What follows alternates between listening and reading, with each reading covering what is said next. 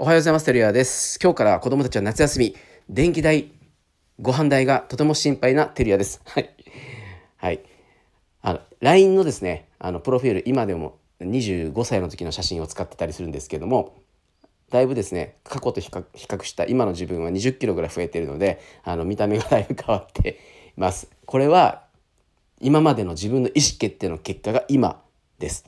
なので、か未来を変えるようと思えば今日変わる必要があります。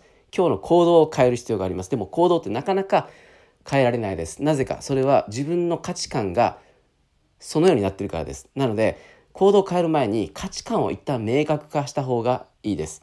おすすめは自分自身のミッションビジョンバリューを言語化し名刺入れもしくは財布とかに名刺サイズのカードとして入れておくことをお勧めします。僕は28歳の時にあのラーメン屋さんに嫌々ながら配属されて あのなんとか赤字を黒字のお店にすることしたんですけどその時に思ったのが、まあ、ちょっとふてくされました。栃木の付き合ってた女の子と別れてしまいました。休みが悪くなってしまってですね。その時にしっかりと言語化しました。で僕は駐車場を掃除しながら絶対自分はこんな未来にこんな風になってみると。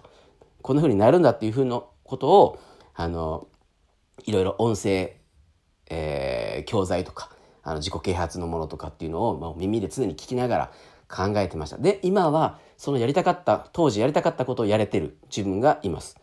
是非自分自身のですねミッションビジョンバリューっていうのをしっかり紙に書いて常に携帯しておくことをお勧めします。今日も是非頑張りましょう。